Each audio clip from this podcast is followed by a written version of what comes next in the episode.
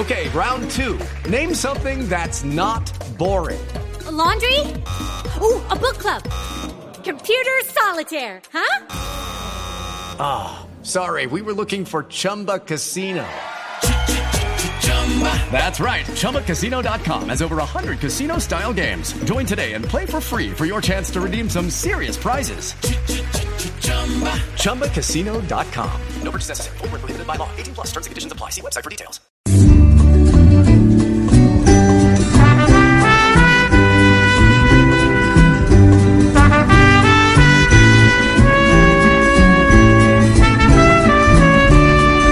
No había mejor plan. Nos convocaba una cajita mágica que había llegado 30 años atrás a Colombia. Las tensiones de la Guerra Fría entre Estados Unidos y la Unión Soviética, el terrorismo mundial, la existencia del SIDA y otras grandes tragedias marcaron la década de los 80. Pero también fue una época de grandes avances y descubrimientos. Además, fue la década donde brillaron artistas como el rey del pop Michael Jackson. Hoy, en los especiales de En Blue Jeans, la televisión con la que crecí, cuando solo teníamos tres canales.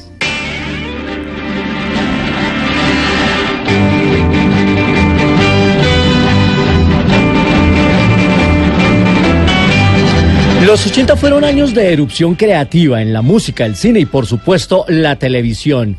Nos uníamos en familia a ver historias de familias, gringas, pero al fin y al cabo familias, como los Cartwright.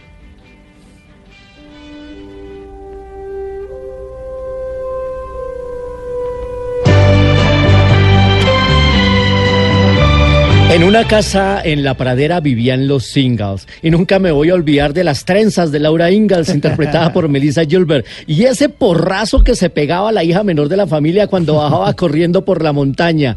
Mientras en el mundo asesinaban a John Lennon y los videojuegos le daban la bienvenida a Pac-Man, nosotros madrugábamos para ver al mejor grupo de superhéroes.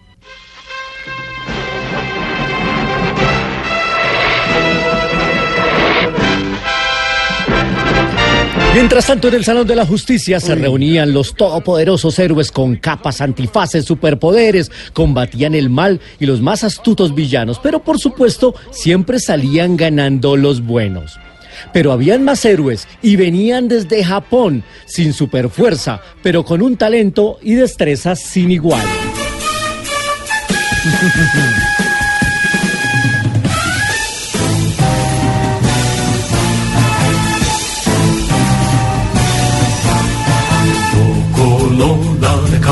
Uy, lo máximo.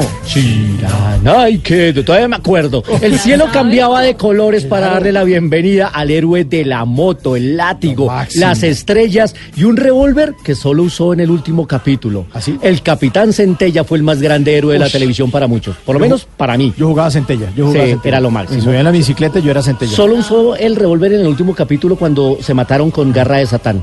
Ese fue el final de Centella. Pero de Japón también llegaron robots y naves, increíbles historias llenas de imaginación.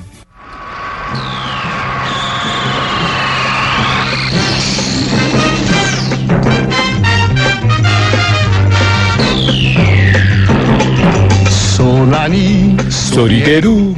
Massinger. Koji Kabuto en su nave se acoplaba al gigante que disparaba sus puños. Massinger Z fue el juguete de moda. Qué buenas tardes de diversión pasamos. Y por la pantalla chicas zumbaron abejas. Una muy feliz. Y la, y la compañera de Afrodita. Venus Afrodita, Claro, disparaba, disparaba. los senos. Sí, señor.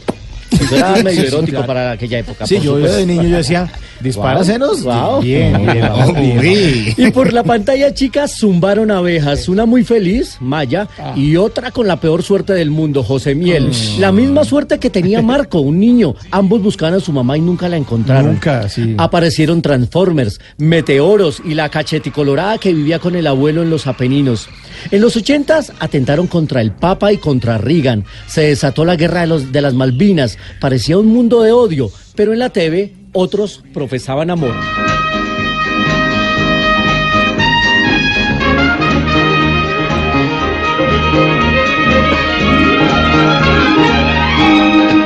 Un crucero nos invitaba a creer en el amor. El alta mar parecía el mejor escenario, el más romántico para vivir esas fantasías. El crucero del amor, por supuesto. Pero para otros lo mejor era el territorio insular. ¡El avión! ¡El Yo no avión! Sí, señor. La caja mágica nos llevaba cada semana a, la- a una isla en la que todo podía pasar. El elegante señor Rourke y su pequeño asistente que anunciaba siempre la llegada del avión eran los anfitriones de las más increíbles aventuras en la isla de la fantasía. Ricardo En los- Montalbán, ¿no? Elegantísimo. Ricardo Montalbán, sí. Sí, de origen mexicano. ¿Sí? Sin duda. En los 80 México fue devastada por un terremoto y en el mismo país Argentina fue campeón del mundo. En el cielo además explotaba el Challenger. Y aunque la televisión a color había llegado a nuestro país en 1979, uno de nuestros favoritos era blanco y negro. Drum. qué estás hablando, Willy? Arnold y Willy, el señor Drummond y su hija nos daban lecciones de tolerancia. Ya se hablaba de inclusión, Claro. cero racismo. Eran cuatro viviendo en un apartamento de Nueva York. Bueno, cinco con el ama de llaves, con la ama de llaves. Pero también aprendimos eh, viendo televisión que tres son compañía. Buenísimo.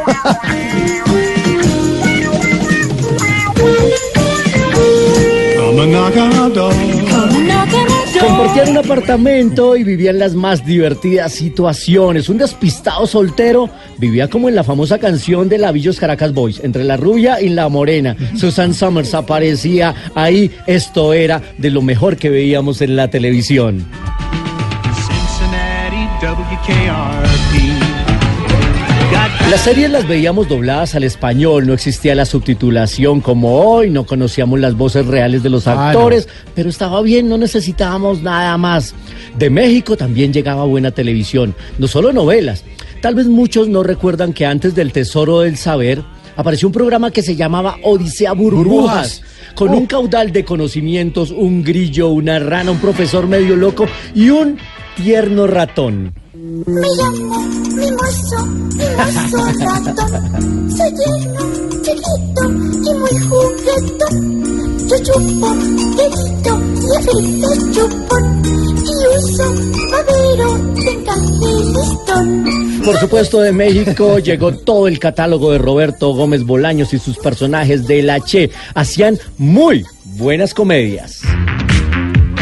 Oh, la cadena de Ambrosio.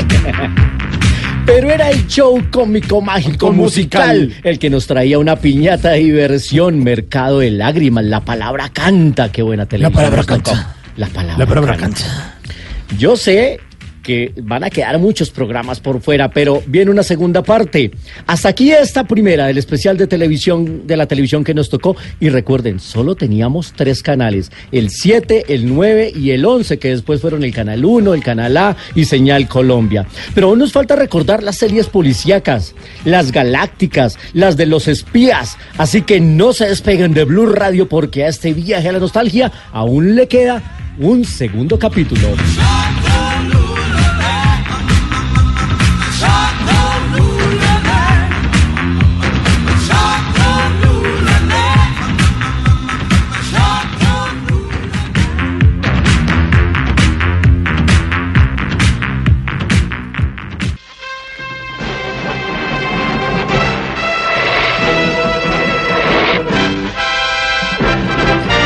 Mientras tanto, en el Salón de la Justicia se reunían los todopoderosos héroes con capas, antifaces, superpoderes, combatían el mal y los más astutos villanos, pero por supuesto siempre salían ganando los buenos. Pero habían más héroes y venían desde Japón, sin superfuerza, pero con un talento y destreza sin igual.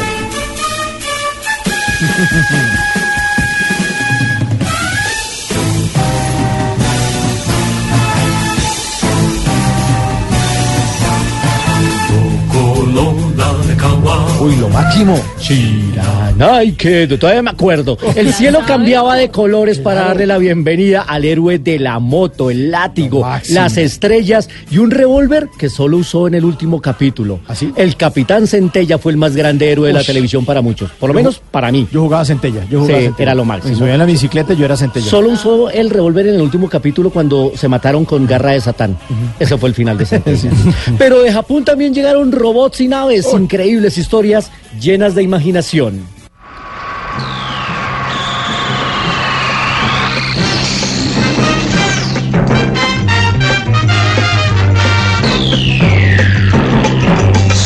Nani, Sorigeru. Massinger. Koji Kabuto en su nave se acoplaba al gigante que disparaba sus puños. Massinger Z fue el juguete de moda. Qué buenas tardes de diversión pasamos. Y por la pantalla chica zumbaron abejas. Oiga, Una muy feliz. Y la, y la compañera de Afrodita. Venus Afrodita, Claro, disparaba, disparaba. los senos. Sí, señor. Eso era medio Sí, erótico claro. para aquella época. Sí, yo supuesto. de niño yo decía, ¿dispara Guau, senos? guau. Bien, bien, vamos bien. Y por la pantalla chica zumbaron abejas, una muy feliz, Maya, y otra con la peor suerte del mundo, José Miel. La misma suerte que tenía Marco, un niño. Ambos buscaban a su mamá y nunca la encontraron. Nunca, sí. Aparecieron Transformers, Meteoros y la cacheticolorada que vivía con el abuelo en los Apeninos. En los ochentas atentaron contra el Papa y contra Reagan. Se desató la guerra de, los, de las Malvinas. Parecía un mundo de odio, pero en la TV otros profesaban amor.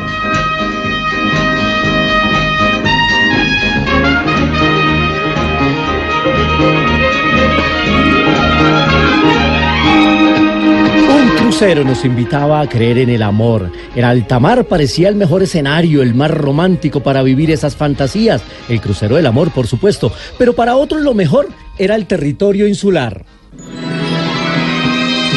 ¡El avión! ¡El avión! Sí, señor. La caja mágica nos llevaba cada semana a, la- a una isla en la que todo podía pasar. El elegante señor Rourke y su pequeño asistente que anunciaba siempre la llegada del avión eran los anfitriones de las más increíbles ¡El aventuras avión! en la isla de la fantasía. ¡El avión! Ricardo los- Montalbán, ¿no? Elegantísimo. Ricardo Montalbán, sí. Sí, de origen mexicano. ¿Sí? Sin duda. En los 80 México fue devastada por un terremoto y en el mismo país Argentina fue campeón del mundo. En el cielo además explotaba el Challenger. Y aunque la televisión a color había llegado a nuestro país en 1979, uno de nuestros favoritos era blanco y negro. Now the world don't move to the beat of just one drum. ¿De qué estás hablando, Willy? Arnold y Willy, el señor Drummond y su hija nos daban lecciones de tolerancia. Ya se hablaba de inclusión, Claro. cero racismo. Eran cuatro viviendo en un apartamento de Nueva York. Bueno, cinco con el ama de llaves, con la ama de llaves. Pero también aprendimos eh, viendo televisión que tres son compañía. Buenísimo.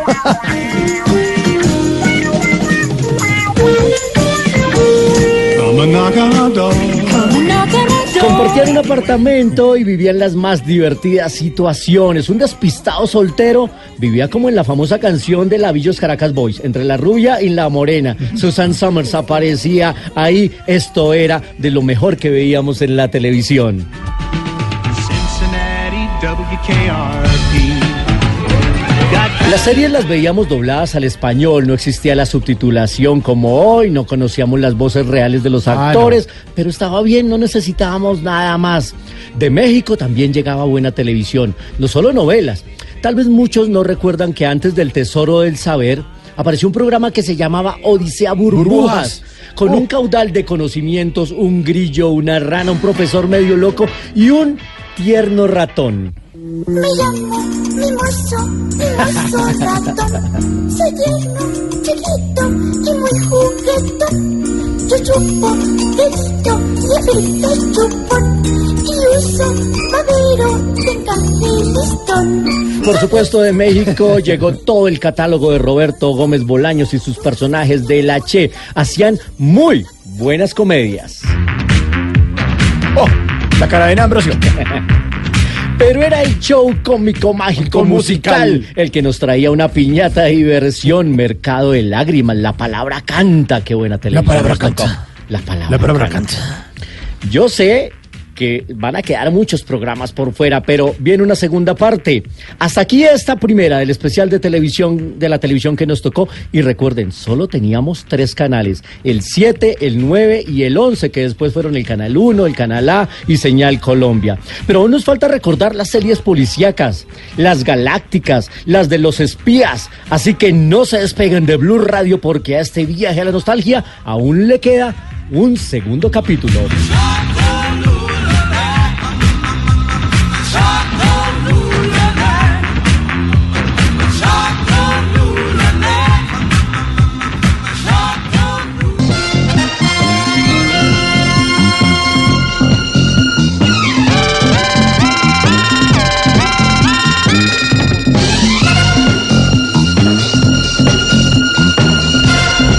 Estamos de vuelta con el especial en Blue Jeans de la televisión con la que crecí y la que disfrutamos en la década de los 80. Recordemos que solo teníamos tres canales, que no existía el control remoto, o por lo menos estaba empezando a llegar. Nosotros éramos el control Cámbielo, remoto. cámbielo, le decía uno. Algo impensable para los niños y adolescentes en la actualidad. Yo Ya sé que esta música les trae de memoria esas grandes autopistas en Los Ángeles. Dos policías de la patrulla motorizada de California eran los protagonistas. Ah, Chips. Por supuesto. Con Poncharelo. ¿Quién nos recuerda a Poncharelo? Eric Estrada. Sí. Pero había muchísimo más.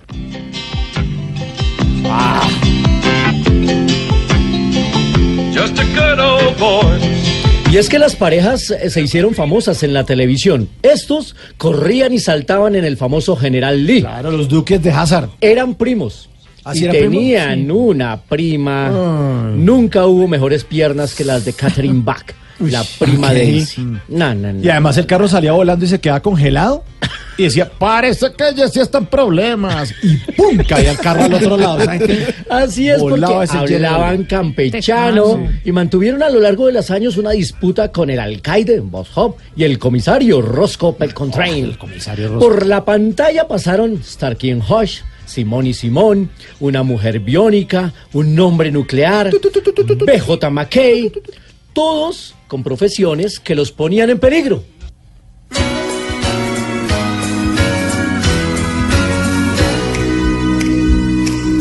I'm not the kind to kiss and tell, but I've been seen with fire up. I've Y fue justamente el hombre de los 6 millones de dólares el que luego se convirtió en un cazarrecompensas. Lee Majors ahora andaba en una camioneta y era doble de cine. La que no necesitaba doble era la despampanante Heather Thomas. Uy, lo máximo era divina. El nombre de Heather se convirtió en sinónimo de rubia exuberante de Centerfold. No, no, Todas no. las rubias bonitas se llamaban Heather en esa Sí. época. Además, se re- oiga, se- además el, el hombre nuclear se reinventó. Claro. Porque era una serie muy exitosa. Steve Austin, astronauta, su vida está en peligro. Lo reconstruiremos. Poseemos la tecnología para armar un organismo cibernético superdotado. Así es. Pero él se reinventó en doble de cine. en doble de cine y en esta famosa profesión peligro sujétate Colt.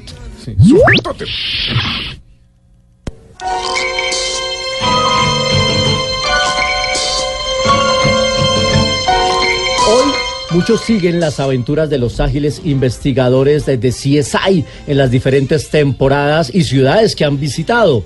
En nuestra época era un experimentado forense el encargado de resolver los más truncados misterios. Quincy y su humor negro combinaba con la misma destreza el bisturí y el revólver, pero había mucho más.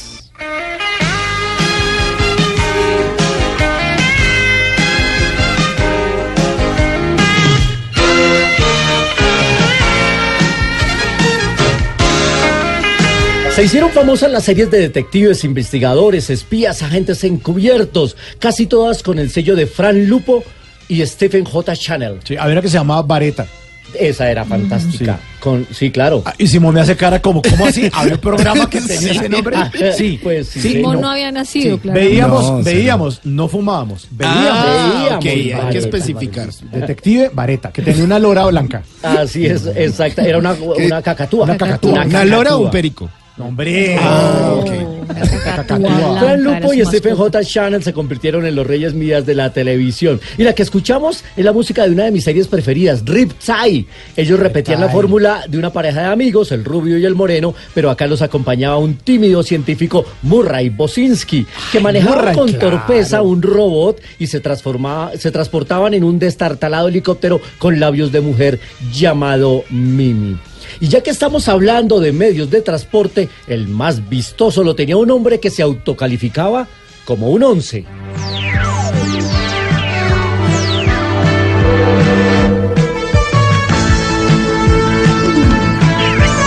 Desi Arnaz Jr. era el protagonista de Automan. Automan, Un experto claro. en informática que ante la prohibición de salir a las calles, él crea un programa de hologramas que le ayudaban a resolver lo que la policía tradicional no podía. podía, sí. Su auto era increíble, pero realmente otro era el fantástico. Ese. Yo no me lo perdí. Buenas noches. Le saludaba. Era el único carro que le hablaba al dueño. Hola, Kit. Mike. Hola, Michael. Tenía lo que hoy se conoce como inteligencia artificial. Linda sonrisa. Un show de televisión que disparó al estrellato a David Hasselhoff, que luego se iría a salvar mortales a las playas en eh, Guardianes de la Bahía. Pero mientras unos preferían la tierra, otros preferían el aire.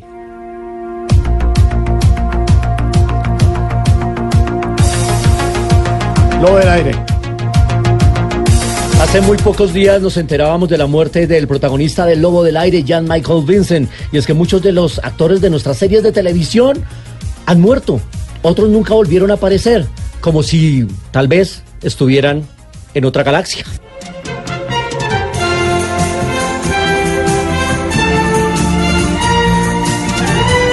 Y ya que estamos hablando de otras galaxias, como no recordar a un hombre que se adelantó en el tiempo y viajó hasta el siglo XXV? Se llamaba Buck Buck Rogers. Rogers. Mientras tanto, en la Tierra. Yo tenía lochera Bull Rogers. Maur- Mauricio se las sabe todas. No, ¿no? respeten, respeten. Todas. Ah, es Buck que vimos qué buena televisión. Sí. Mientras esto pasaba, en la Tierra Lady Di se casaba con el príncipe Carlos. Ah, sí. IBM lanzaba el primer computador personal. Y Sally Ride en 1983 se convirtió en la primera mujer en viajar al espacio exterior.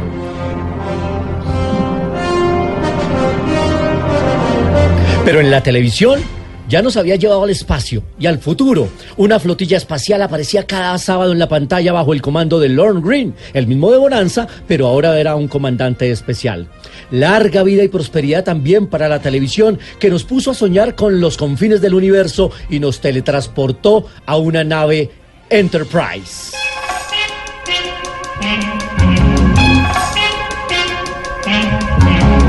Pero no todos los viajes tenían feliz término. Algunos llegaban a un planeta similar, con personas muy similar, pero con una característica bien particular.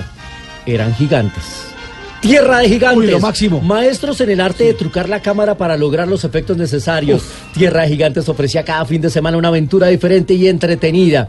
Y cuando no viajaban los terrestres, bienvenidos los extraterrestres.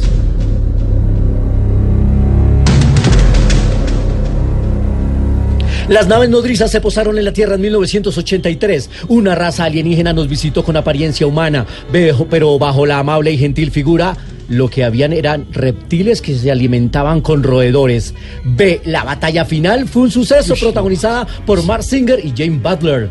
En los 80 cayó el muro de Berlín, nació la telaraña mundial de la información. La Guerra Fría parecía acabar, pero no las historias de espías.